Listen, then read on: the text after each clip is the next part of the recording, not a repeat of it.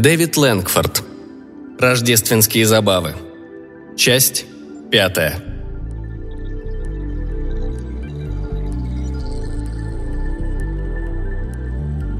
Труп дворецкого Старверлинга, лежавшего в его коморке, представлял душераздирающее зрелище. Это был не сам игрок, а лишь созданная программой копия. Но достопочтенный Найджел испытывал самое настоящее угрызение совести, пока совершал свое дело и размещал необходимые улики. «Это сделал я. Я больше не могу терпеть самого себя, мне незачем жить дальше. Прощай, жестокий мир», Передайте горничной, пусть на второй день Рождества откупорит для всех портвейн урожая 49-го года. Прочел вслух следователь подозреваемым. Как же решительно старина был настроен, если написал все это собственной кровью на столе, выстрелив перед этим себе прямо в сердце. Он еще и почерк исказил. «Ах», — виновато вздохнул Найджел. «Да, но убийца забыл, во-первых, что желтый яд на самом деле не желтый, а бледно-сиреневый. И во-вторых, что Старверлинг был левшой. Найджел испустил сдавленное восклицание, в котором еще более явственно слышалось сознание своей вины. К счастью, я всегда ношу в табакерке дактилоскопический порошок. Вокруг нетерпеливо зашаркали ногами, пока безжалостно вершилась судебная экспертиза. «Нет, здесь какая-то ошибка!» – неубедительно воскликнул Найджел – «Боже, капитан, ну и жалкий же из тебя актер», – прошептала Фелисити. «Ну что ж, результат удовлетворителен. В высшей степени удовлетворителен. Какой же вывод нам следует сделать из того факта, что отпечатки на пистолете в точности соответствуют отпечаткам пальцев достопочтенного Найджела Скаттергуда? Да, конечно же, этот невиновный человек отдал пистолет кому-то другому перед тем, как было совершено преступление, иначе он обязательно позаботился бы о том, чтобы на оружии не осталось отпечатков пальцев. Полковник робко предположил, что за всем этим кроется двойной обман, но сыщик уже увлеченно разворачивал цепь логических умозаключений и поведал, что неизвестный преступник ловко стрелял из пистолета при помощи проволочного каркаса, чтобы не смазать имеющиеся на оружии отпечатки пальцев. «Мы чрезмерно полагаемся на рассудок», — сказала Фелисити. «Этот поддельный Честер, как и настоящий, до мозга костей пропитан детективной литературой. Нам его не перехитрить».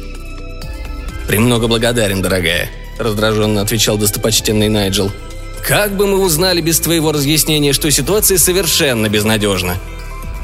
«Но если бы могли воспользоваться системой AI нашего корабля, она сочинила бы для нас какую-нибудь сверхзаумную комбинацию, на которую клюнул бы любой великолепный детектив», «Если бы, если бы», – проворчал полковник.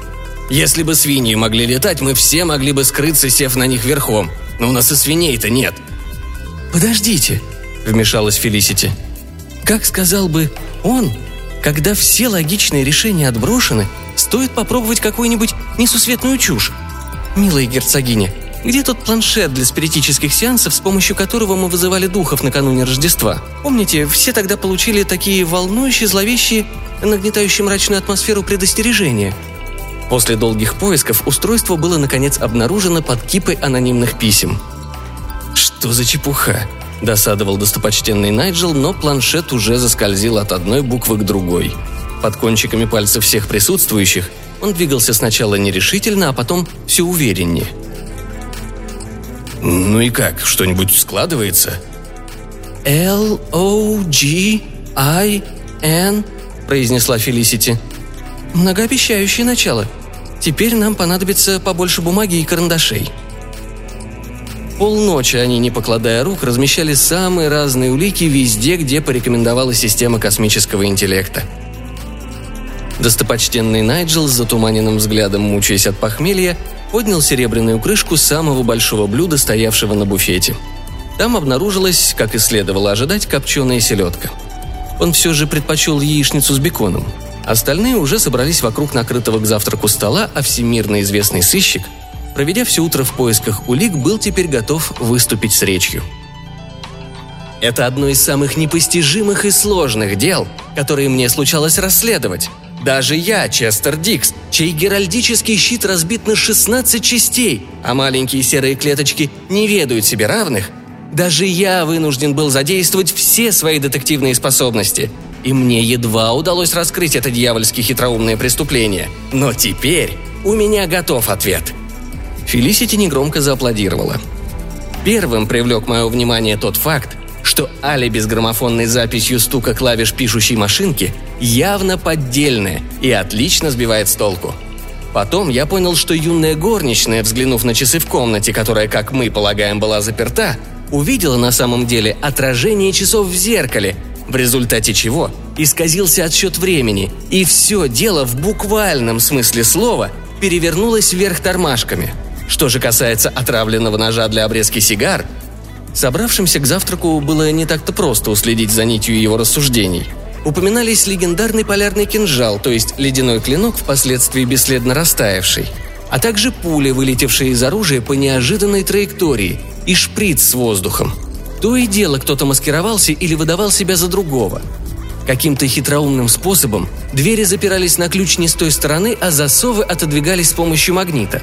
В конце концов, в общих чертах стало представляться, что преступником был сам лорд Блэкхэт, инсценировавший собственную гибель от руки убийцы, после чего заставивший Старверлинга путем шантажа совершить почти то же самое – я не вполне уловил момент, касающийся гнома-убийцы, спрятавшегося под крышкой блюда с индейкой», — сказал полковник. Фелисити пояснила, что детектив в этом эпизоде увидел лишь коварную попытку вести расследование в ложном направлении. Так она поняла. «Итак, леди и джентльмены, вы все свободны и можете удалиться. Счастливого Рождества!» «Счастливого Рождества!» Никогда еще я с таким нетерпением не стремилась взяться за нудные хозяйственные работы, возложенные на меня на борту этого корабля. До встречи в следующем году», — сказала Фелисити и погасла. Остальные последовали ее примеру.